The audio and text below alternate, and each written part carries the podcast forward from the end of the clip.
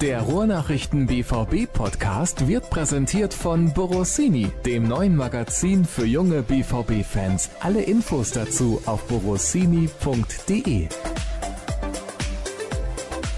Oh, ist ja herrlich hier draußen. Ist wirklich herrlich. Wir sitzen zum Glück nicht in der prallen Sonne. Florian Gröger hat sich nochmal kurz eingecremt, hat mich eingeladen in seinen Garten. Das ist wirklich fantastisch. Schönes Gartenhäuschen da. Ich sehe aber den Grill gar nicht. Was ist da los? Ja, guck mal auf die Uhr.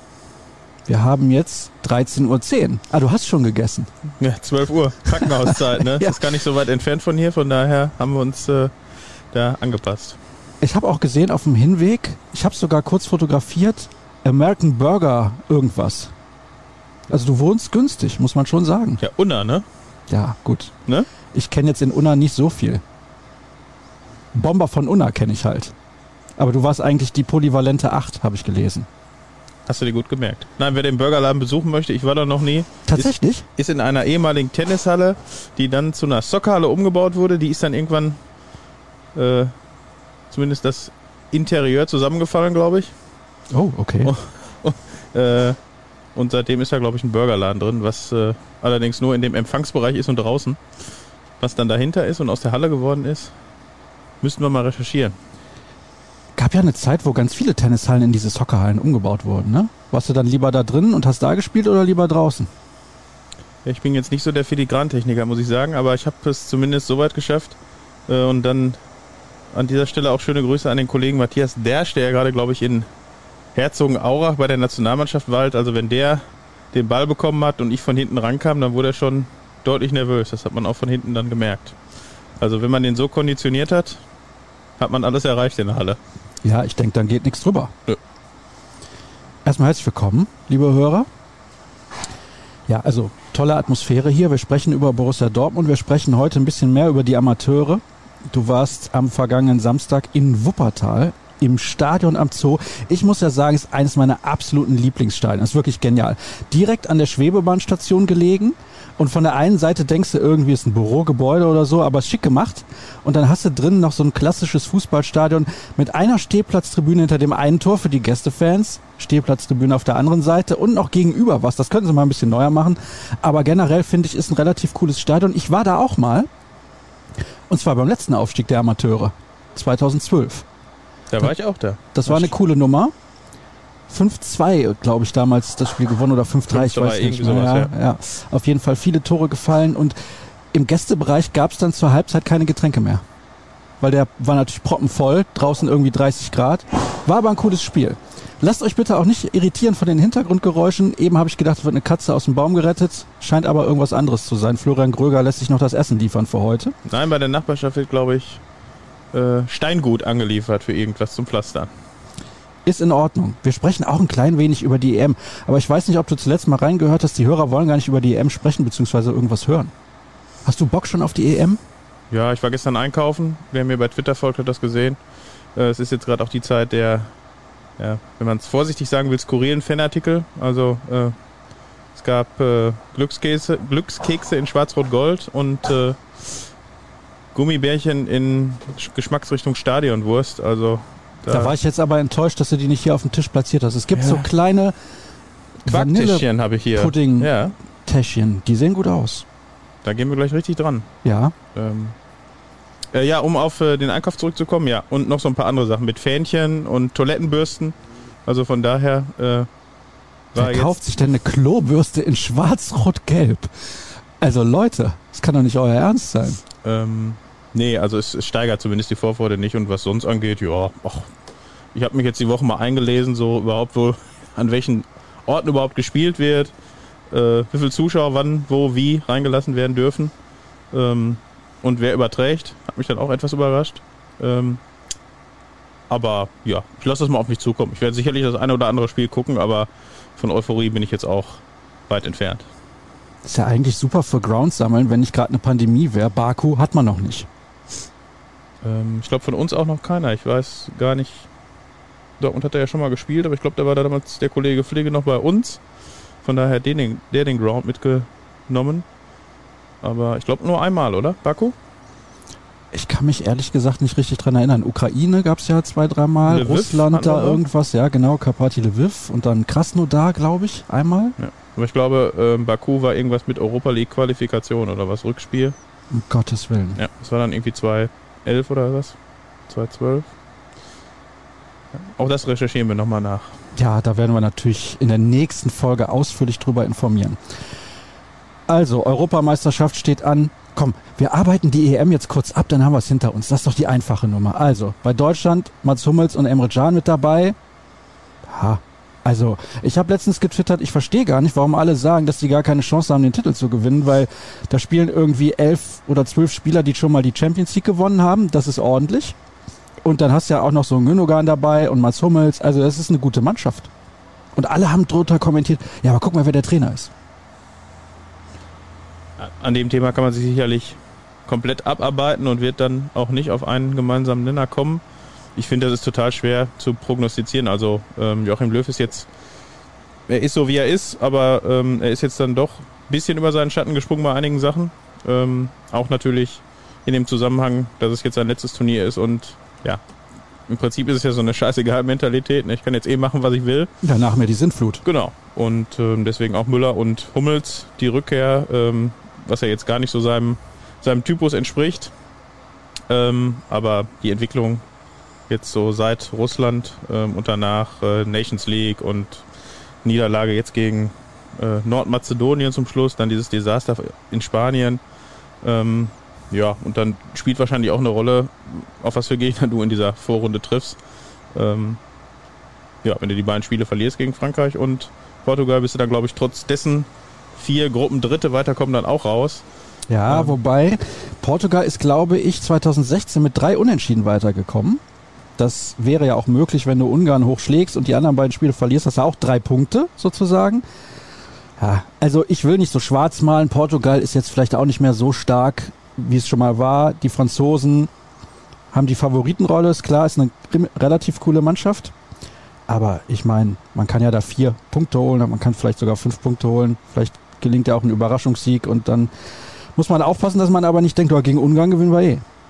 Nein, also wie gesagt, es ist total schwer zu prognostizieren, auch im Querschnitt sind jetzt auch mehr Mannschaften als sonst, das erste Mal größer. Ähm, Zweite Mal. zweite Mal schon? Ja, Ja. 2016 ja auch. Ist ja schon Jahrzehnte her, ne? her, ja, ich weiß. Ja. Ähm, nö, also ich glaube, dass viele auch dieser Meinung sind, ne? die sagen, erstmal laufen lassen, ob dann das Frankreich-Spiel direkt am Anfang ein Vorteil ist, kannst du dann wahrscheinlich danach erst sehen, aber wahrscheinlich ist es eher ähm, gut, dass du jetzt gegen sie spielst am Anfang, als wenn sie dann im Flow sind und du hast im dritten Spiel, wo es dann um alles geht vielleicht. Ähm, aber ich würde jetzt aus neutraler Sicht jetzt nicht so schwarz malen, ähm, weil wenn du die Vorrunde überstehst, ist glaube ich alles möglich, da zahle ich jetzt gleich erstmal ein. Ähm, aber es sind sicherlich fünf, sechs, sieben Mannschaften, die, die eine gute Chance haben auf den Titel. England auch. Ist ja völlig verrückt. Wenn es keine Elfmeterschießen gibt, dann haben sie wahrscheinlich eine Chance. Nein, wir haben jetzt auch viele junge Spieler, also ähm, das war ja so damals die Generation, so 2000 Beckham und Co., die dann auch zwar auch immer eine coole Mannschaft hatten, aber irgendwie hat es dann nie zu mehr gereicht als Achtel- oder Viertelfinale. Ähm, auch Jude Bellingham hat ja ähm, gute Kritiken oder sehr gute Kritiken auch vom Trainer bekommen. Ob das dann schon bei einem Turnier, wo es dann wirklich spitz auf Knopf in der, in der K.O.-Phase geht, ob das dann vielleicht schon reicht, weiß ich nicht. Ähm, aber ist sicherlich auch eine Mannschaft, die durchaus auf jeden Fall Viertel, Halbfinale erreichen kann. Ich habe gestern noch eine coole halbstündige Doku gesehen bei Sky Italia. EM 2000, Halbfinale. Italien gegen Niederlande. Wo die Niederlande fünf von sechs Elfmetern verschossen haben. Davon einen, glaube ich, in der Verlängerung, einen in der regulären Spielzeit. Kannst du dich an das Spiel noch erinnern? Also ich habe es wahrscheinlich geguckt, aber die Erinnerung ist sehr dünn. Ja, ich wurde gestern nochmal erinnert, war ganz cool, diese alten Spieler zu sehen. Waren schon einige legendäre Zocker mit dabei. Da wurde auch erzählt, dass Italien bei den drei Turnieren davor, wo sie teilgenommen haben, immer im Elfmeterschießen ausgeschieden sind, beziehungsweise dann 94 WM-Finale verloren. Also Italien sozusagen das kleine England, aber ich glaube, die Italiener sind gar nicht so zu unterschätzen. England ist auch nicht schlecht, aber aus Dortmunder Sicht natürlich auch die Belgier. Ja, sind ja, also Geheimfavorit, der offensichtliche Geheimfavorit, die sind ja schon seit ein paar Turnieren. Ähm, muss man mal gucken aus Dortmunder Sicht. Ja, also ich kann mir nicht vorstellen, dass Axel Witzel da eine große Rolle spielen wird aufgrund der Verletzung. Er ist jetzt zwar offiziell im Kader, aber ähm, Finde ja. ich übrigens nicht gut. Ja, also vom Trainingsablauf vielleicht besser, als wenn er ähm, zu Hause im, im Kraftraum und nur mit seinem Athletiktrainer vielleicht trainieren kann. Das äh, finde ich, glaube ich, von der Seite aus besser, aber ähm, bei einer Achillessehnenverletzung, gerade auch in seinem Alter mit 32, also wenn da jetzt nochmal ein Rückschlag dazu kommt, ohne dass wir natürlich jetzt Ärzte sind, aber dann wird es natürlich wahrscheinlich schon eng. Ähm, Finde ich bemerkenswert. Das sind ja keine sechs Monate. Fünf. 9. Januar, habe nochmal nachgeguckt. Also, ähm, das ist so die untere Grenze, was Achillessehnenriss angeht. Man weiß natürlich jetzt nicht, haben wir ja glaube ich schon mal vor ein paar Monaten darüber gesprochen, wo der jetzt genau war, was da gerissen war, wie weit das eingerissen war. Ähm, aber er hat jetzt auch bei den Vorrunden oder bei den Testspielen nicht gespielt vor der EM, war auch nie im Kader. Von daher ja, ist es schwer vorstellbar. Ähm, und die anderen beiden, Torgen Hazard hat ja glaube ich selber auf einer Pressekonferenz, die jetzt äh, vor zwei, drei Tagen war, gesagt, dass er nicht davon ausgeht, dass er in der Startelf stehen wird. Auch schon eine bemerkenswerte Aussage. Ja, und Thomas Meunier ist, glaube ich, eigentlich gesetzt ähm, in der Fünferkette rechts. Also der beste von den dreien ist gesetzt. Ja, also ja, auch über Thomas Meunier haben wir und ihr ja auch in den vergangenen Monaten zu Recht ganz häufig gesprochen und ganz oft nicht gut, auch zu Recht. Ähm, aber da ähm, hofft man, glaube ich, auch beim BVB, dass unter Marco Rose da so ein gewisser Cut bei ihm gemacht werden kann, dass die Saison einfach komplett vergessen wird und dass dann auch die Leistungen kommen, die man sich von ihm erwartet hat. Nimmst du an Tipprunden teil oder sammelst du Panini-Sticker? Vor 20 Jahren habe ich das mal gemacht. Dann äh, Hast du aufgehört zu tippen? habe ich, hab ich gemerkt, dass das Geld ra rausgeschmissenes Geld ist für die, zumindest für die Sticker. Ähm, und Tippspiel, also bei Ronachen dieses Jahr gibt es, glaube ich, gar keins bisher. Wird zumindest noch zu keinem eingeladen. bin der schlechteste Tipper unter der Sonne, wirklich. Passt Ich ja. immer daneben. Immer. Ist wirklich eine Katastrophe. Zu viel Ahnung. Ja, also wir haben ja auch ein Bundesliga-Tippspiel seit Jahren und da sind auch meistens Leute vorne, von denen man jetzt nicht sagen würde, Die kennt Das man sind- gar das nicht. sind Die sind irgendwo aus dem Medienhaus, die nehmen teil, hat man noch nie gesehen, man kann gar kein Gesicht zuordnen, gewinnen. ja, die die meisten Gesichter kann ich dann doch zuordnen oder Namen, aber da weiß man dann auch eigentlich, jo, ist jetzt nicht so der Experte, aber gut. Ja, schöne Grüße an Marvin Hoffmann. Nee, Spaß beiseite. Wir wollen direkt das Thema wechseln. Wobei ich bin eigentlich entsetzt, dass du keine Panini-Bilder mehr sammelst. Ich sammle nur noch zur WM. EM nicht mehr. Ja, also EM habe ich noch nie gesammelt. Also das ist schon ganz cool gewesen damals, dann auch mit dem Getausch, das hatte jeder gemacht in der Schule. Ähm, dann waren natürlich einige Sachen deutlich, deutlich heißer. Dann gab es für den einen ähm, zehn andere und einige Doppelte. Da hatte man schon das Gefühl, dass das System hatte, dass Ja. irgendwie jedes dritte Bild von dem war. Die Wappen. Ja, Ja. Und dann hat man so gewibbelt. Kennst du das auch noch mit dem Wibbeln? nee, Um Bilder gewibbelt. okay. Und dann haben irgendwelche Kameradenschweine in der Grundschule haben dann gedacht, ja, wir tricksen und kleben da andere Doppelte drauf, damit das weiterwibbelt. Unglaublich. Das ist aber dann eher deine Ecke da hinten, ne? Nee, nee, nee. Solingen, ja, ja, doch. Ja, Die haben einen Ruf weg. das Panini-Bermuda-Dreieck sozusagen. Wir kommen zu den Amateuren.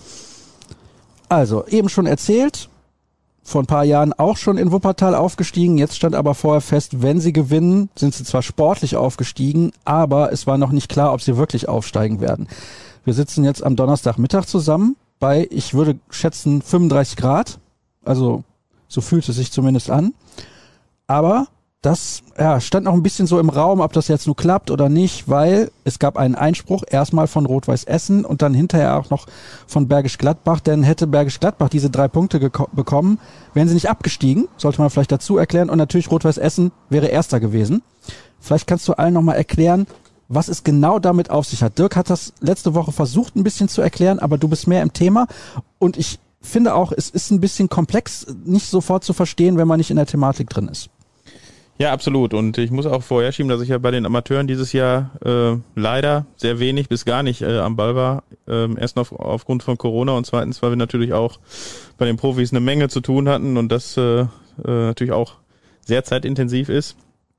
Ähm, ja, und dann ploppte vergangenen Mittwoch, glaube ich, dann mittags irgendwie die Meldung auf, dass äh, der Verband eine Pressemitteilung rausgegeben hat, dass äh, am Wochenende auf keinen Fall der neue Regionalligameister gekürt werden würde. Ähm, und dann war da ein ganz kryptisches Zitat des Vorsitzenden äh, dabei, ähm, es lägen Einsprüche vor, ähm, aber so ganz, ganz nebulös auch. Und äh, ja, man konnte dann daraus ableiten, dass es äh, ja nur äh, im Prinzip Rot-Weiß Essen und Borussia Dortmund sein können. Und ja, bei Borussia Dortmund konnte man es aufgrund der Tabellenkonstellation dann eigentlich schon ausschließen.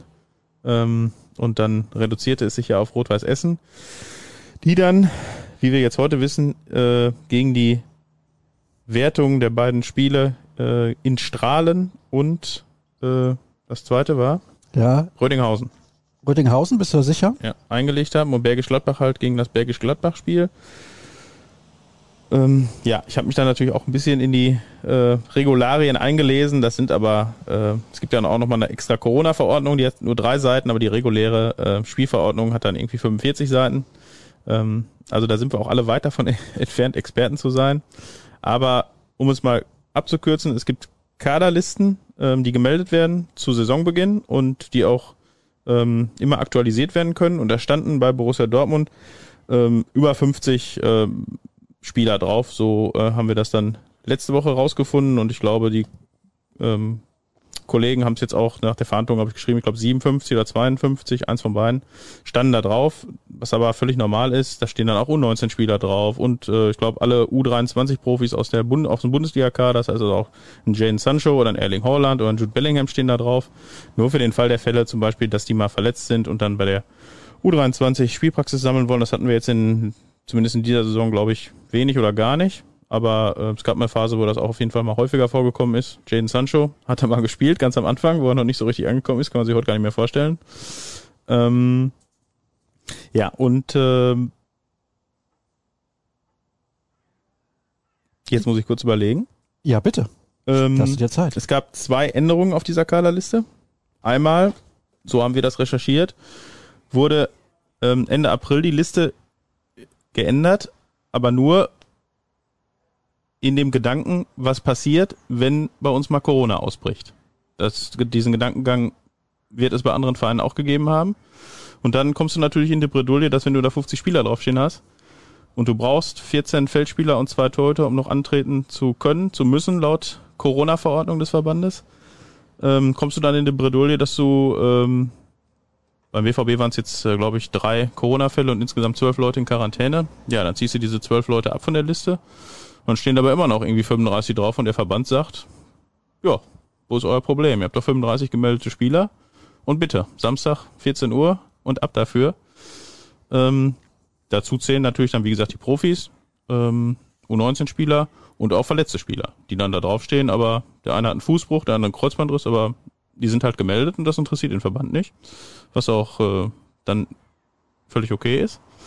Ähm, und dann hat der BVB die Liste reduziert auf, ich glaube, 24 Spieler. Und dann eine Woche später ist dann wirklich der Fall eingetreten, dass äh, Corona-Fälle aufgetreten sind. Ähm, kann man vielleicht vergleichen mit Versicherung fürs Haus. Ich erhöhe mal und drei Monate später brennt dir die Hütte wirklich ab. Dann kommt ja auch der Verdacht auf, oh, hat er selber angesteckt. Das könnte man vielleicht so äh, den Vergleich ziehen. Und ähm, ja, dann waren es, glaube ich, nur noch 24 Spieler, abzüglich dieser zwölf Spieler, die in Quarantäne waren, waren dann nur noch zwölf.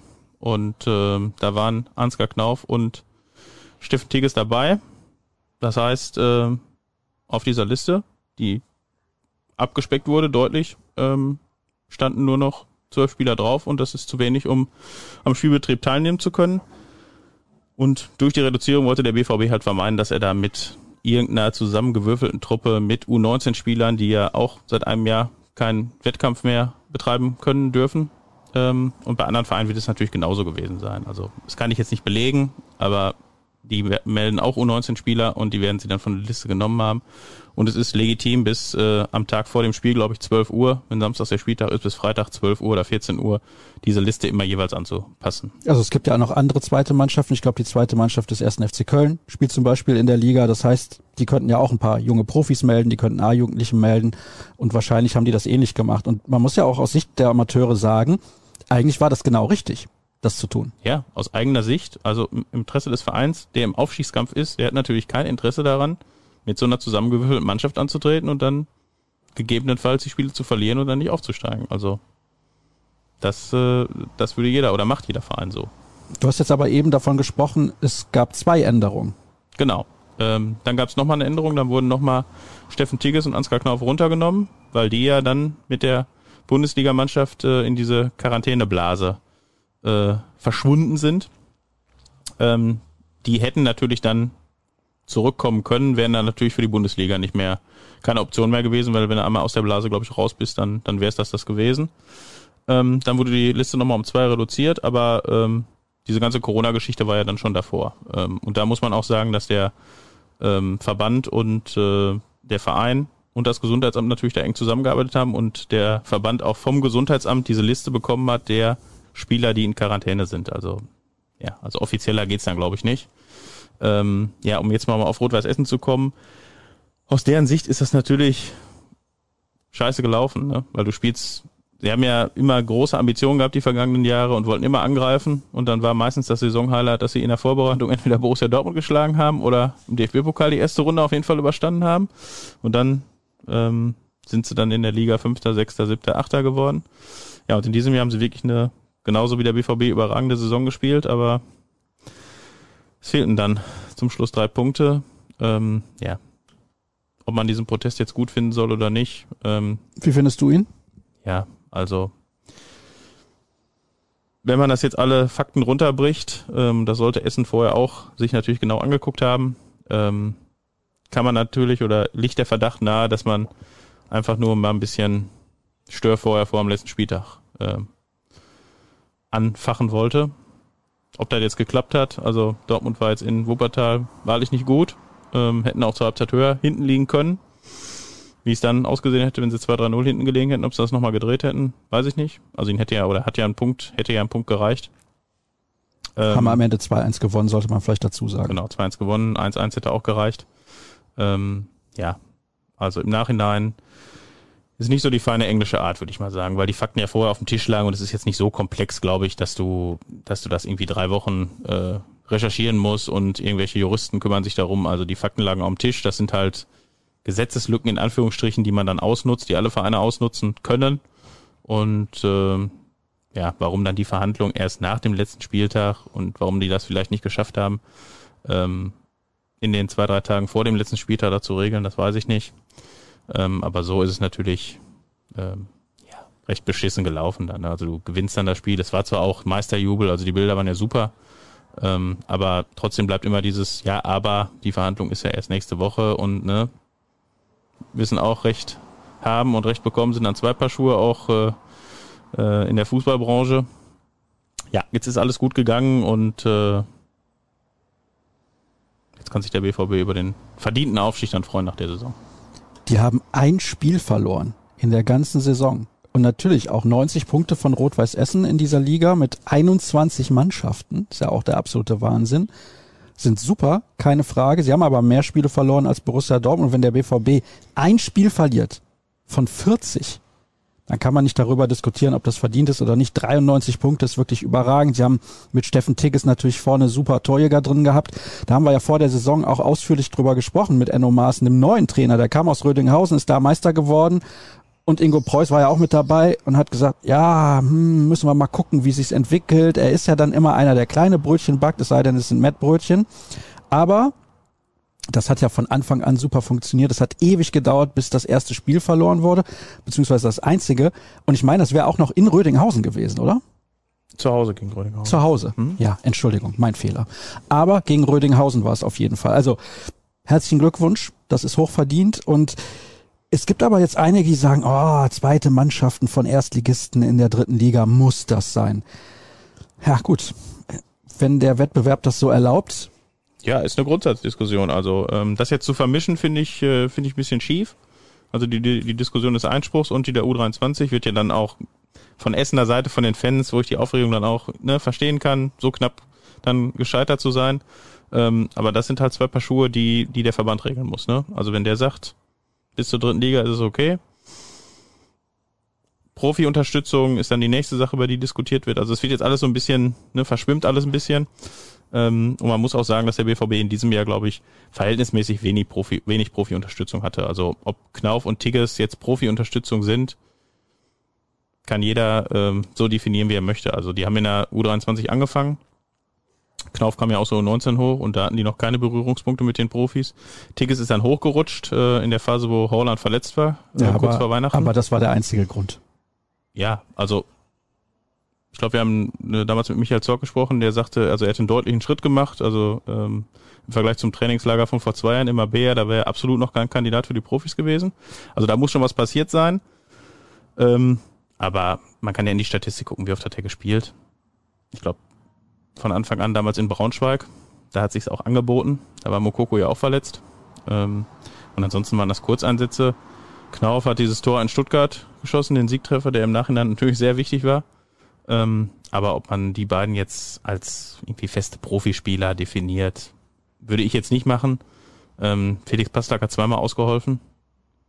Also da gab es auf jeden Fall Spielzeiten, wo deutlich mehr Profi-Unterstützung da war. Ob die dann ähm, wirklich was bringt, ist dann die nächste Frage ne? von Leuten, die, die verletzt sind und da mal eine Halbzeit spielen. Also da haben wir, das ist schon ein paar Jahre her, aber auch ein paar Einsätze gesehen von Spielern, wo du dir gedacht hast, ja, der will sonst Bundesliga spielen, herzlichen Glückwunsch. Der Kagawa hat ja, glaube ich, auch mal zwei Spiele oder sowas gemacht Ja, oder ja. ein Spiel. Ich weiß es jetzt da nicht auch mehr. gegen, das war auch, das ist ja eine dieser Vorgeschichten, also kann man auch nochmal sagen, das Verhältnis zwischen Dortmund und Essen ist wirklich nicht gut. Ähm, da läuft halt viel hinter den Kulissen, so detailliert wollten sich die Verantwortlichen da auch nicht äußern.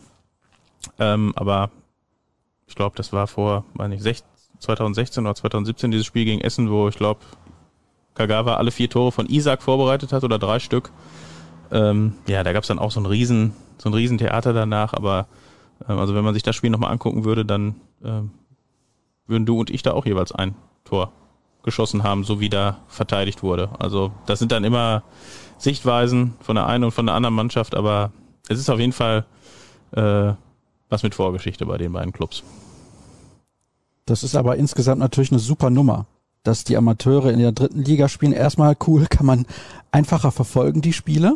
Läuft bei Magenta Sport und dann auch professionell und gut begleitet, wobei ich diese Nummer auf soccerwatch.tv jetzt beim letzten Spiel in Wuppertal auch gut fand. Berichterstattung gab auch noch ein paar Interviews in der Halbzeit nach dem Spiel und so weiter. Da war Lars Ricken noch zu Gast, also es war gut gemacht, auf jeden Fall. Gar keine Frage, aber ist halt dann noch, noch was anderes, wenn das zum Beispiel halt dann von Magenta Sport gemacht wird. Also wer die Amateure in der nächsten Saison im Fernsehen oder im Stream besser gesagt sehen will, der kann das dann dort tun. Und das ist natürlich auch super für die Entwicklung der Spieler. Weil ein Ansgar Knauf, der wird in der kommenden Saison bei den Profis nicht so viel Spielzeit bekommen. Aber in der dritten Liga muss er sich auch nochmal auf einem anderen Niveau präsentieren und wird sich dann dadurch auch weiterentwickeln. Ist eigentlich super. Ja, absolut. Ähm, umso höher, umso besser äh, in dem Alter. Und ähm, ja, bei Steffen Tigges würde ich mal sagen, muss man mal abwarten. Also Könnte der noch wechseln? das liegt ja auf der Hand. Das ist ja dann auch immer ähm, das Agreement, denke ich mal, bei solchen Profiverträgen, die dann abgeschlossen werden. Der Spieler kriegt ein bisschen mehr Kohle, was völlig legitim ist aufgrund guter Leistung. Und der Verein kriegt dann gegebenenfalls auch noch eine einigermaßen stattliche Ablösesumme. Ähm, also wenn Tigges jetzt irgendwie im Sommer wechseln würde, dann sprechen wir ja da schon vielleicht über eine Million oder sowas oder anderthalb Millionen. Ähm, ich weiß gar nicht, wie alt er ist, 22, 23. Ja, so um den Dreh. Also der muss jetzt auch zusehen. Ich glaube nicht, dass er ein Spieler für die Profimannschaft von Borussia Dortmund werden wird. Würde mich zumindest überraschen, weil haben wir ja auch schon mehrfach drüber gesprochen, das Gefälle zwischen Regionalliga oder jetzt dritter Liga und einem Verein, der Champions League Viertelfinale mit etwas Glück sogar Halbfinale gespielt hätte in dieser Saison. Der ist dann schon enorm. Und äh, diesen Sprung dann so ohne weiteres zu schaffen, äh, ist schwierig bis fast unmöglich. Aber ganz ehrlich, dritte Liga ist doch für Tigges eigentlich super. Dann kann er da nochmal 20 Buden machen, dann kann er nächstes Jahr zum Zweitligisten wechseln. Ja gut, wenn die Angebote diese Saison schon da sind, Ja, Auch zweit, also zweite Liga traue ich ihm auf jeden Fall zu. Eventuell auch erste Liga. Man, man sieht ja bei einigen, wie schnell das dann geht. Ne? Da denkst du, ähm, Amos Pieper fällt mir zum Beispiel ein, war bei Borussia Dortmund 2 jetzt nicht unumstrittener Stammspieler in dem Jahr. Und ja, wir wissen wir jetzt, jetzt der U21 Europameister mit Bielefeld in der Bundesliga geblieben und ich denke mal auch einer der werthaltigsten Spieler bei Bielefeld im Kader. Also wenn die abgestiegen wären, denke ich mal, wäre er auf jeden Fall gewechselt und wäre dann auch in der Bundesliga geblieben. Jetzt bleibt er mit Bielefeld in der Bundesliga, wobei ich auch nicht ausschließen will, dass er vielleicht trotzdem wechselt. ja, hat natürlich jetzt auch im Rahmen der EM nochmal auf sich aufmerksam gemacht. Das war cool anzugucken. Das war schicker Fußball, der da gespielt wurde. Also, die hatten, glaube ich, in dem Halbfinale gegen die Niederlande vier Pfosten- und Lattentreffer. und teilweise super herausgespielt. Ich finde ja sowieso, diese Jugendturniere machen relativ viel Spaß beim Zugucken, weil du hast ja teilweise das Gefühl, das ist kompletter Hochgeschwindigkeitsfußball. Manche Spieler sind taktisch noch nicht so weit, wie natürlich Profis, die 25 oder 30 Jahre alt sind, sondern äh, und dann viel mehr irgendwie überlegen, ja, muss ich da nochmal einen Fuß vom Gas nehmen und hier vielleicht nochmal. Die spielen einfach munter drauf los. Ich fand's geil anzugucken.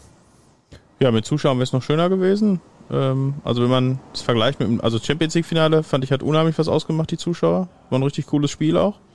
Ähm, bei der U21 EM waren jetzt Zuschauer da, aber ich glaube 500. Das ist jetzt äh, dann doch nicht die Welt. Aber was, was ich auch interessant fand bei dem Turnier war, dass man bei den Deutschen, also zumindest mit mir ging so, ich kannte da jetzt kaum einen. Ne? Also da gab es ja auch schon andere Truppen, wie man ähm, mit Hummels und Ösel und Neuer damals. Ähm, also da kannte ich jetzt Pieper und noch zwei, drei andere und da muss ich schon mal nachgucken, wo spielt der denn?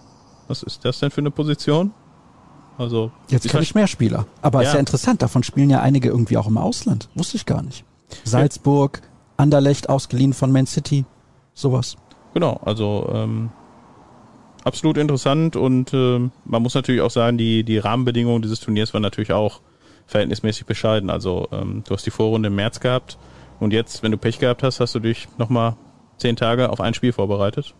Viertelfinale und dann auf Wiedersehen, wenn du raus bist. Also äh, da muss man auch, glaube ich, bei vor Stefan Kunz den Hut ziehen, der da seit Jahren äh, exzellente Arbeit leistet. Ähm, auch äh, in der Außendarstellung finde ich einer der äh, positivsten äh, Trainer äh, beim DFB oder Funktionäre. Ähm, wurde ja auch mal gespielt als möglicher Bundestrainer. Ähm, ist jetzt die Frage, was er macht. Also er ist jetzt zweimal U21 Europameister geworden. Ähm, ob dann so noch die Motivation da ist oder ob es dann noch ein bisschen kitzelt, auch mal wieder eine äh, Vereinsmannschaft zu übernehmen wird sich wahrscheinlich jetzt in den kommenden Tagen und Wochen entscheiden. Olympia, Olympia hat er ja noch. Genau, Olympia hat er noch und genau danach. Also dann wird es wahrscheinlich zur neuen Saison nix. Doppelfunktion schließe ich da mal aus mit Vorbereitung, aber ähm, es wird ja auch in der neuen Saison munter gewechselt, was Trainer angeht. Ich würde ja an seiner Stelle da bleiben. Weil er scheint unglaublich viel Spaß daran zu haben, mit den jungen Spielern zu arbeiten. Die Spieler sind alle begeistert von ihm. Und es ist ja auch nicht schlimm, wenn du in Anführungsstrichen nur U21 Nationaltrainer bist. Und wer weiß, was in fünf Jahren ist, ob Hansi Flick da noch Bundestrainer ist. Und dann, glaube ich, ist Stefan Kunz auf jeden Fall ein Kandidat. Dann kommt natürlich irgendwann auch wieder der Name Jürgen Klopp ins Spiel, ist ja logisch, aber trotzdem. Kunz ist sehr sympathisch, finde ich auch. Und deswegen nochmal herzlichen Glückwunsch an die U21 Nationalmannschaft. Machen wir mal weiter mit den Hörerfragen. Ja, da gibt's natürlich schon viel was die kommende Saison angeht. Und weißt du zum Beispiel, wann Marco Rose offiziell vorgestellt wird? Ja, Trainingsstart und Vertragsbeginn ist ja auch am 1. Juli. Also ähm, bei Borussia Dortmund gibt's ja sehr selten mittlerweile noch offizielle Präsentationen, bei Notzugängen eigentlich gar nicht. Ähm, was ich auch jetzt nicht so ganz nachvollziehen kann, aber es ist nun mal so. Ähm, Marco Rose wird es, glaube ich, eine Pressekonferenz Anfang Juli geben, ob es jetzt am 1. Juli ist, am 2. oder am 3. Ähm, aber ich glaube, da können wir, können wir fest von ausgehen, dass es da eine, eine Präsentation gibt. Keine Frage, muss nur kurz meckern. Du wolltest zusammen mit Dirk Krampe extra einen BVB-Fokus beim EM-Thema legen und ihr vergesst dann, Thomas Delaney im Zusammenhang des Dänemark-Spiels wenigstens zu erwähnen. Thomas Delaney war beim Spiel gegen Deutschland im Mittelfeld der Dänen dabei. Gut. 90 Minuten, glaube ich sogar. Ja, da sieht man mal, wie gut ich aufgepasst habe. Nationalmannschaftstestspiele interessieren mich wirklich überhaupt nicht. Also ich habe das gegen die Letten habe ich angehabt und immer wenn ein Tor fiel, mal kurz geguckt. Waren ja auch ein paar schicke Tore mit dabei. Aber ich finde, Testspiele sagen eigentlich gar nichts aus. Im März 2006 hat die deutsche Nationalmannschaft in Florenz 1 zu 4 gegen Italien verloren, wurde komplett an die Wand gespielt und ist ins Halbfinale gekommen. Also und so danach war er auch richtig medial. Ja. Vollbeschuss. Oh ja, Jürgen Klinsmann. Da haben viele gedacht, das wird gar nichts. War ja dann auch nach dem Turnier weg, aber das Turnier war ein großer Erfolg. Spricht man bis heute drüber. Rückkehr von Florian Gröger ist natürlich das Comeback des Jahres im besten Podcast der Welt. Qualität und Witz auf höchstem Niveau. Falls Jaden geht, wie wird man die Lücke schließen? Jonathan Ikone, Musa Diaby oder doch Memphis Depay? Wer ist euer Favorit? Habt ihr andere Ideen? Ja, ist ja ein Thema, was uns jetzt seit anderthalb, zwei Jahren begleitet. Ähm, just eine Stunde bevor wir hier die Aufzeichnung gestartet haben, gab es ja schon wieder neue Gerüchte, dass es jetzt angeblich erste Verhandlungen zwischen Borussia Dortmund und Manchester United gibt. Ähm, und die Kollegen haben ja auch in den vergangenen Wochen immer wieder gesagt, dass sie davon ausgehen, dass ein Wechsel in diesem Sommer stattfinden wird. Ich gehe auch davon aus. Ähm, ich glaube auch, dass die ähm, Spielerseite mit dem Verein schon lange einig ist, was äh, Gehalt und Vertragslaufzeit und so weiter äh, angeht. Es geht halt nur um die um die Ablösesumme. Die wird dieses Jahr wahrscheinlich ein bisschen niedriger, niedriger liegen als in der vergangenen Saison. Also die, also Ablöseschwelle. Letztes Jahr waren es ja 120 Millionen. Ich denke mal, dass es dieses Jahr so irgendwo zwischen 85 und 100 liegen wird. Ähm, wir sprechen dann ja auch immer über Bonuszahlungen, die dann noch fertig werden. Also irgendwo in dem Bereich wird es wird es liegen und ähm, ja, entsprechend solange es die Gerüchte auch gibt, solange hat Borussia Dortmund auch schon Zeit, sich um die Nachfolge zu kümmern. Ähm, wer es dann im Endeffekt wird, weiß nur der Wind. ähm, kommt jetzt auch auf, drauf an, wie schnell das mit Jaden Sancho über die Bühne geht. Es gab ja, glaube ich, von The Athletic ähm, Bericht, dass, äh, dass die, dass Manchester das unbedingt jetzt noch vor der EM über die Bühne bringen will. Das glaube ich, um ehrlich zu sein, nicht. Weil äh, es besteht ja jetzt, glaube ich, auch nicht die Gefahr, dass wenn Jaden Sancho zwei Tore schießt bei der EM jetzt äh, dann nochmal zehn Interessenten aufspringen, weil ich glaube, über die Qualitäten von Jaden Sancho muss man nicht sprechen, die kennen alle, also das ist kein, kein Geheimtipp mehr. Ähm, ich glaube, dass es erst dann safe wird nach der EM. Also Gefühl kann natürlich auch sein, dass in drei Tagen der Vollzug kommt, wenn der Betrag stimmt. Ähm, ja, und dann wird's natürlich spannend bei Borussia Dortmund. Also das, das ist der erste Dominostein, der fällt. Das hat ihr, glaube ich, auch letzte Woche so gesagt. Und dann wird natürlich einiges ins Rollen kommen. Ähm, was ich jetzt überlegt habe, also ohne dass ich irgendwelche Infos hätte, ähm, dass man, äh, weiß ich nicht, Rashica ist jetzt wieder auf dem Markt, auch für verhältnismäßig kleines Geld. Also ich glaube, da äh, Frankfurt ist da irgendwie interessiert. Ist das richtig? Hab ich das richtig gelesen? Das kann sein, habe ich nicht mitbekommen. Ähm, da war irgendwie 10, 12 Millionen, aber es möchte nur, soll nur einstelliger Betrag gezahlt werden, millionenmäßig. Also jetzt nicht als Nachfolger für Jane Sancho, aber dann auch nochmal als zusätzliche Option, weil Borussia Dortmund verfügt jetzt auch nicht über äh, 17 offensive Außenspieler. Ist nur eine Idee von mir, keine Ahnung. Kann der nicht auch auf ein neuen spielen sogar? Also er hatte jetzt natürlich ein sehr bescheidenes Jahr bei Bremen. Ähm, Hatte komplett Werder Bremen. ja, aber er auch selber, weil von dem ist ja im Prinzip fast gar nichts mehr gekommen. Ähm, also er hatte die Saison davor war richtig gut. Und äh, ja, dann sind ja die ganzen Wechsel geplatzt oder äh, die ganzen ähm, Sachen, die sich angebahnt hatten. Leverkusen war ja, glaube ich, irgendwie am Deadline Day dann, war er schon fast gewechselt. Ähm, ja, das hat ihm dann wahrscheinlich nicht so gut getan. Fände ich jetzt außer Bundesliga vielleicht noch eine verhältnismäßig günstige Lösung, in Anführungsstrichen, was jetzt unter Corona-Bedingungen so als günstig durchgeht. Ähm, aber als zusätzliche Option. Also ähm, ich denke mal, dass äh, wenn wir jetzt mal auf die Finanzen gucken, wenn, wenn wir jetzt davon ausgehen, dass Dortmund 90 Millionen kriegt, da musst du die ganze Geschichte ja versteuern. Das wird immer ein bisschen vergessen, ne? Das, da fallen schon mal 20 Millionen irgendwie weg. Und ich glaube da nicht, dass der BVB 70 Millionen in die Hand nimmt. Also vielleicht die, vielleicht die. Hälfte, 30, 40 ähm, und ein bisschen wird dann auch dazu genommen, um finanzielle Löcher, die ja da sind, äh, um die zu stopfen. Ähm, also die Nachfolgeregelung wird dann, glaube ich, zügig auch über die Bühne gehen und man wird dann einen Kandidatenkreis haben ähm, und das nicht erst seit gestern. Dazu gehören sicherlich auch die ein oder anderen Namen, die gerade genannt wurden. Hier wird gefragt zu Roman Bürki, ob er eventuell den Vertrag aussitzen wird. Ich glaube, der wechselt irgendwo hin im Sommer. Ist ja ein guter Torhüter generell. Irgendwer wird sich schon finden. Ja, davon gehe ich auch aus. Also es bringt ihm ja nichts, äh, sich dann hier als Nummer drei dann zwangsläufig äh, auf die Bank oder Tribüne zu setzen. Ausgeschlossen ist natürlich auch das nicht. Ne? Also dass er zumindest hier zum Trainingsauftakt wieder erscheint und dann erstmal mittrainiert, das ist natürlich für, für alle Seiten irgendwie unbefriedigend und ähm, ja. Wie die ganze Sache jetzt gelaufen ist bei den Torhütern, kann man natürlich auch drüber streiten. Also zumindest in der Außendarstellung war es jetzt äh, semi gut. Äh, vor allem, weil man ja mit Böki den Vertrag auch letzte Woche, äh, den Vertrag mit Böki auch letztes Jahr verlängert hat bis 23 und ja, letzte Woche war es nicht. letzte Woche.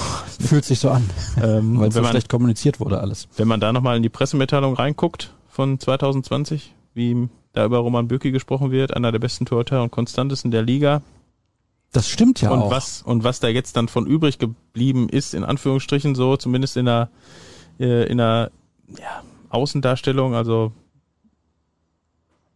man das jetzt nennen muss, man jagt ihn von Hof, vom Hof irgendwie schon, oder?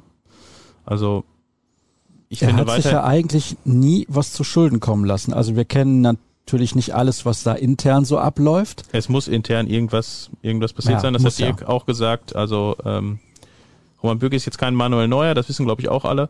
Aber er ist ein absolut solider Bundesliga-Torhüter. Und ähm, nachdem es den Wechselländer im Winter gab, davor gab es ja jetzt auch nicht sechs Spiele, wo er jedes Mal zweimal daneben gegriffen hätte. Also ich kann mich an Mönchengladbach erinnern, wo er einen Freistoß nach vorne hat abprallen lassen, was dann zu einem Gegentor geführt hat. Und auch die eine oder andere Unsicherheit, aber das wurde ja mit Marvin Hitz dann zumindest am Anfang auch nicht besser. Also er hat dann irgendwie drei Bälle in eine kurze Ecke gekriegt, wo er immer schlecht aussah. Ähm, ja, und dann hat Bücke jetzt natürlich auch nochmal in der im Saisonfinale äh, Werbung in eigener Sache gemacht. Also das war absolut solide, keine Fehler. Nach äh, man fünf Monate gespielt hat, ist das auch nicht so einfach. Ähm, ja, aber es ist natürlich für alle Seiten das Beste, wenn Roman Böke jetzt einen neuen Verein findet und Dortmund dann fünf, sechs, sieben Millionen Euro Ablöse äh, bekommt. Und dann ja im nächsten Jahr Gregor Kobel Nummer eins ist, müssen wir mal gucken. Also ähm, der ist natürlich sieben Jahre jünger als Bürki, hat sicherlich auch noch Potenzial, aber ähm, jetzt, wenn du auf den aktuellen Leistungsvergleich gucken würdest, sehe ich da jetzt keinen großen Unterschied. Kobel ist wahrscheinlich fußballerisch ein bisschen besser. Ähm, dafür habe ich jetzt aber auch zu wenig Spiele von ihm gesehen, um das im Detail beurteilen zu können. Hier wird auch gefragt, natürlich mit dem Zusatz, danke für den tollen Podcast. Was glaubt ihr, wird sich taktisch unter Rose ändern? Ich glaube nicht so viel. Ähm, natürlich ähm, geht jeder Trainer da mit ein bisschen ähm, Spezial, geht ja jeder Trainer mit seiner eigenen Sichtweise dran. Ähm, der eine präferiert eher die Taktik, der andere lieber die, aber ich glaube, heutzutage kannst du es dir als internationale Spitzenmannschaft dann auch nicht äh, leisten zu sagen, so, wir spielen jetzt 4-3-3 und was äh, der Gegner spielt und auch sonst ist alles egal, was mir für Spieler zur Verfügung stehen.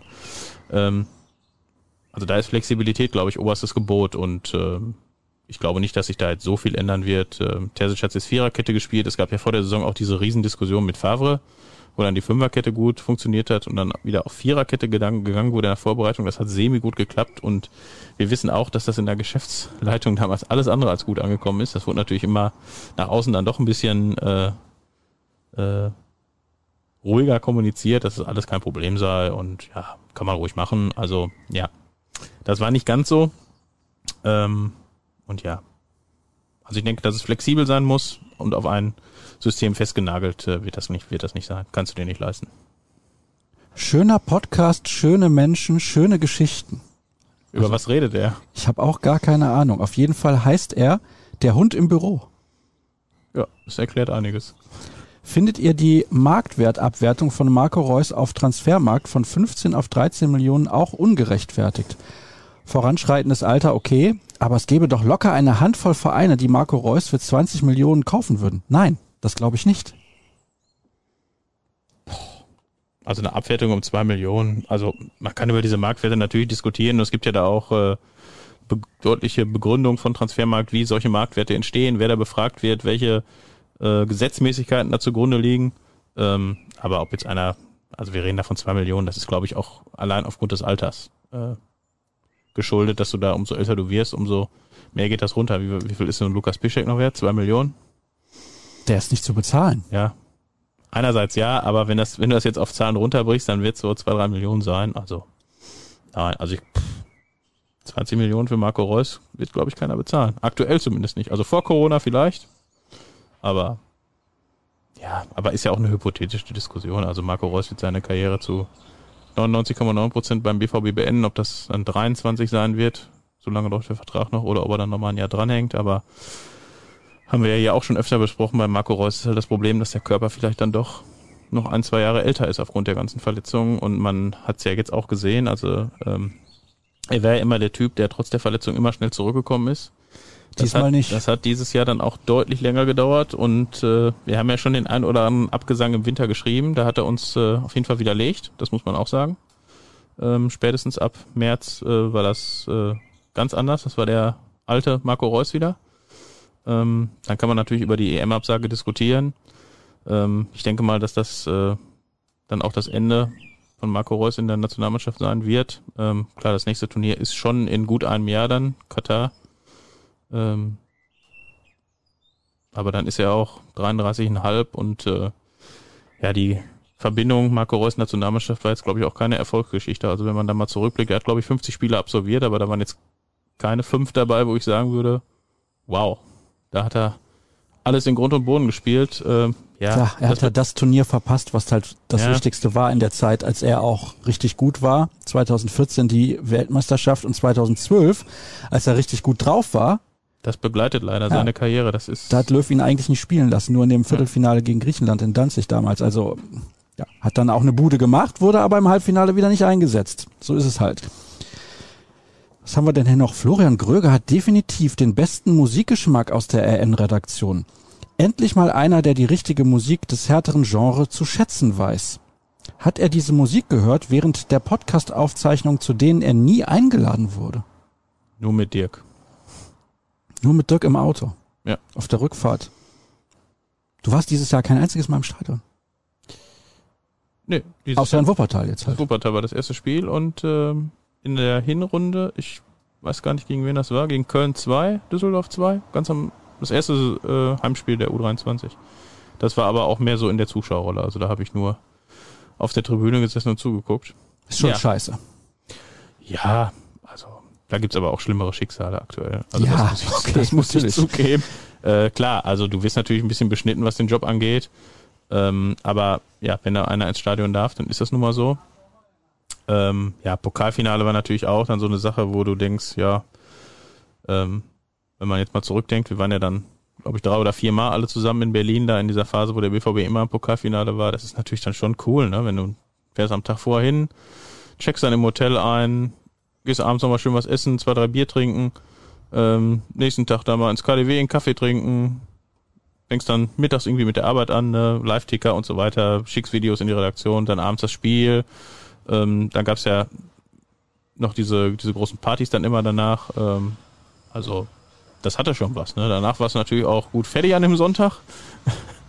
da schläfst du dann nur zwei Stunden, äh, weil natürlich arbeitsmäßig auch ähm, richtig viel zu tun ist, aber ähm, ja, das sind natürlich Sachen, die fehlen, ne? Gerade gerade so Auswärtsspiele, wo man mit dem Auto hinfährt, ein bisschen blödes Zeug erzählt und so weiter. Bielefeld hätte sich diese Saison zum Beispiel toll angeboten. Ja, gut, das ist ja jetzt nur ein Auswärtsspiel in Anführungsstrichen, also von der Ja, aber Kilometerzahl. Ja, also klar, das sind das sind alles Sachen, die die fehlen und äh, es sind natürlich, es ist, hat natürlich auch Vorteile, wenn du hier von zu Hause arbeitest, ne? Du musst halt nicht fünf Stunden vorher oder wir fahren ja, in einem Heimspiel ist, fährst du drei Stunden hier vorher los ähm, und bist dann auch vier oder fünf Stunden nach dem Spiel erst wieder hier. Also das ist dann schon auch bequem bei einigen Sachen, aber ähm, das möchte man natürlich nicht missen. Was ist der Modetrend für den Mann im Sommer 21? Ähm, ich glaube, detaillierte Aussagen würden Teile der Twitter-Follower äh, Erschrecken? verstören, ja. Also Verstören, ja von genau. daher, wenn da einer Tipps haben möchte, kann er sich gerne per äh, privater Nachricht melden. Äh, ansonsten, das können wir hier, glaube ich, nicht über den Sender bringen. Das ist auch zu teuer. Erstmal danke für die wöchentliche Unterhaltung mit eurem grandiosen Podcast. Und jetzt kommen ein paar Fragen zu Spielerverträgen, die auslaufen. Ich würde diese Frage gerne in einer der nächsten Sendungen besprechen, weil aktuell können wir da noch nicht so viel zu sagen. Es kann ja auch sein, dass jemand wie Delaney jetzt in diesem Sommer wechselt. Ja, dass Dahut den Vertrag noch verlängert oder halt auch eben nicht. Und das hat Auswirkungen. Aber Ja, ich musste natürlich aber- das Lob vorlesen, ist ja logisch. Aber Fakt ist, dass du, äh, jetzt um kurz auf die Frage einzugehen, du musst natürlich eine Entscheidung treffen, ne? bei Dahut zum Beispiel. Und bei Delaney. ja, genau. Mhm. Also du lässt die Verträge ja nicht äh, auslaufen und dann wird ablösefrei gewechselt. Also das sind natürlich schon Spieler, die einen gewissen Marktwert haben. Beide wahrscheinlich irgendwie so 10 Millionen, würde ich jetzt mal tippen, 10 bis 15, je nachdem, wo die hingehen würden. Ähm, bei Delaney kann ich es nicht ganz verstehen, um ehrlich zu sein, weil den würde ich auf jeden Fall halten. Ähm, der hat allerdings auch, muss man jetzt sagen, im, in der entscheidenden Saisonphase dann auch fast nicht mehr gespielt. Ich war, glaube, der war, glaube ich, zwei, drei Wochen verletzt zwischendurch. Wie so eine Muskelgeschichte. Und danach hat sie nur noch zum Einwechselspieler gereicht. Aber ähm, das sind natürlich Spieler, die du in der Mannschaft brauchst. Und äh, die jetzt, glaube ich, auch gehaltsmäßig, ohne das jetzt im Detail zu kennen, aber die Nanny wird jetzt keine 8 Millionen verdienen, sondern eher drei, vier. Ähm, der Hut sitzt natürlich auf einem ganz herausragenden Vertrag. Ähm, Auf dem würde ich ja auch sitzen ja, bleiben. es gibt ja, du, es sind immer zwei Parteien beteiligt. Einer, der den Vertrag anbietet und einer, der ihn unterschreibt. Also ähm, das ist, glaube ich, keine, keine Schande da als Spieler. Bei der Hut kann man natürlich schon ähm, kritisieren, dass er hier zwei, drei Jahre wirklich sehr bescheiden Fußball gespielt hat. Vor Ist allem, aber noch nett formuliert. vor allem bei dem, was der kann, eigentlich. ja, Ja. Schade. ja. Ähm, jetzt hat er, glaube ich, so im letzten, äh, in der letzten Runde die Kurve gekriegt.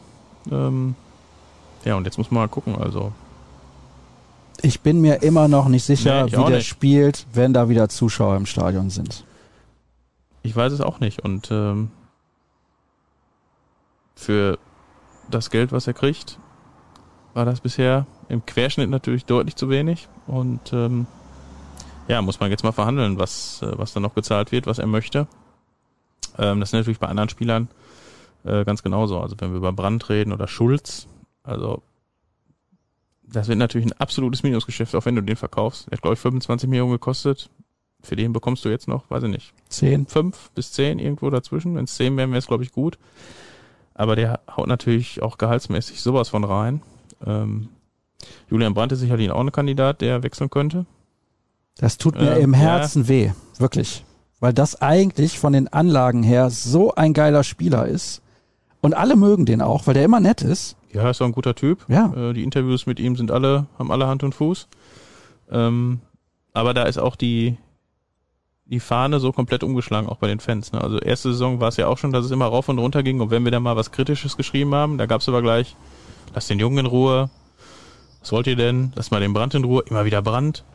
Aber so jetzt im zweiten, ähm, in der zweiten Saison, wenn wir da mal was Kritisches geschrieben haben, dann kam aber, ja, geht gar nicht, wie der spielt. Da spielen wir wieder nur zu 10, wenn der anfängt. Und wenn Meunier spielt, spielen wir nur zu 9. Äh, ist natürlich ein bisschen überspitzt, aber ja, Julian Brandt hat manchmal eine Körpersprache und äh, das werden nicht nur wir so sehen, das werden auch die Trainer und Verantwortlichen so sehen. Äh, die sind dann auch äh, nicht gerade erfreut über solche Leistungen und vor allem auch nicht Leistungen so am Stück. Ne? Also Julian Brandt hat, glaube ich, zwei, drei gute Spiele in der Saison gemacht.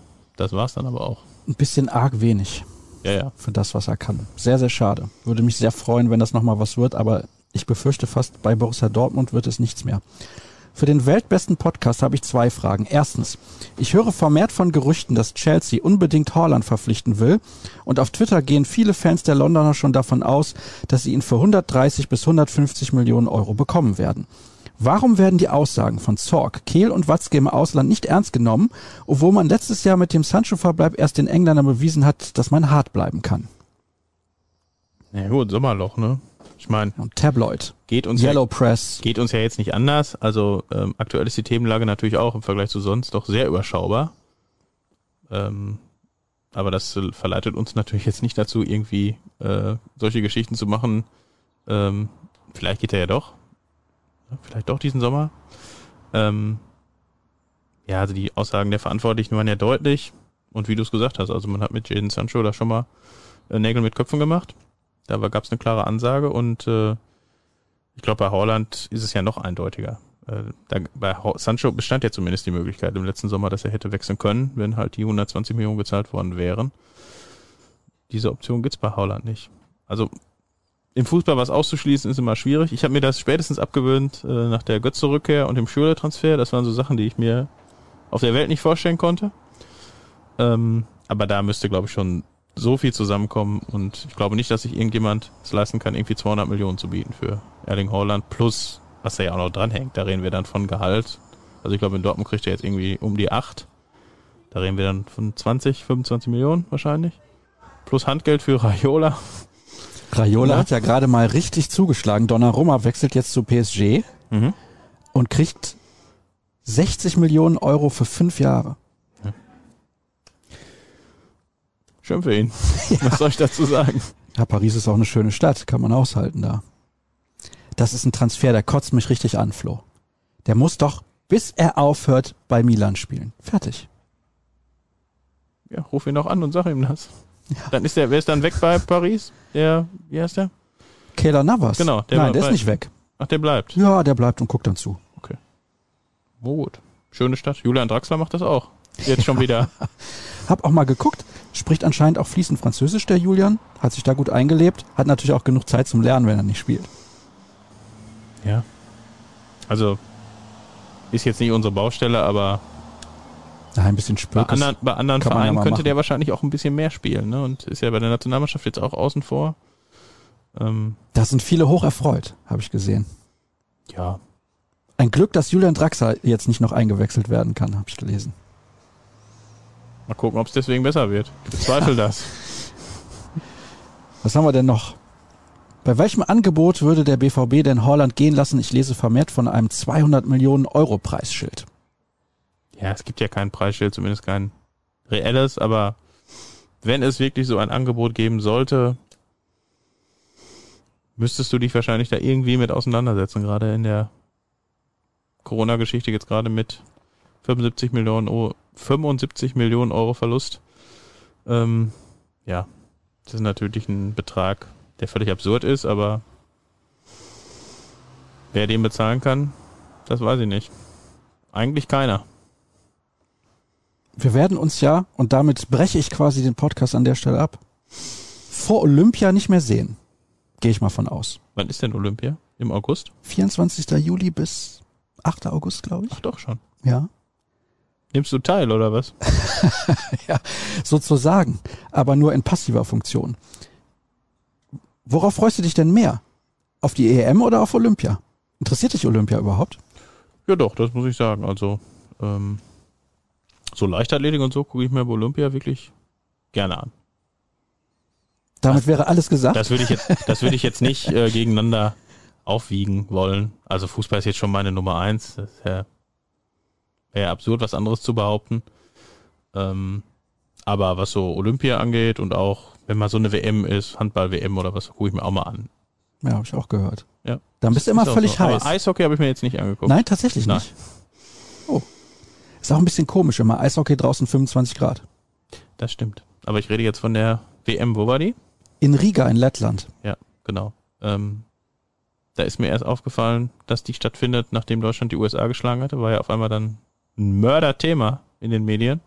Aber es ist ja ganz oft so, dass äh, wenn die deutsche Mannschaft dann mal irgendwie wen Prominentes schlägt oder ins Halbfinale kommt, gucken dann auf einmal alle, guckst du heute auch Handball, guckst du heute auch Basketball, guckst du heute auch Eishockey. Ja, und da gibt's dann auch wieder Fanartikel. Ja, Um, den, Schleiß, um den. Schleißkreis jetzt zu schließen. Ne? Natürlich, die Fanartikel. Was ist dein Lieblingsfanartikel? Jetzt schon ein Trikot oder ein Schal? Also jetzt so klassische Sachen, ne? Trikot bin ich jetzt schon auch ein paar Jährchen raus, aber es war früher natürlich so mit 10, Rausgewachsen? 12, 15. nein, nein, die passen mir alle noch. Ähm, nö, damals war das auch eine große Nummer. Da wurde auch immer das neue Trikot und cool und äh, auf jeden Fall. Mussten natürlich die Eltern dann bezahlen, ne? War ja damals auch jetzt schon nicht so ganz billig. Ähm, aber das waren schon so die klassischen Sachen. Damals ist man da so ins Stadion gegangen. Trikot, ein Schal um, zwei irgendwie um Arm oder was. Mhm. Aber Schön mit Schweiß dann immer, ne? ja. Dann vielleicht noch irgendwie BVB Fußballschuhe habe ich mir auch mal irgendwann gekauft. Ähm, aber damals war das Sortiment natürlich auch deutlich überschaubar als heute. Da ist ja mitunter ein Mist dabei heutzutage.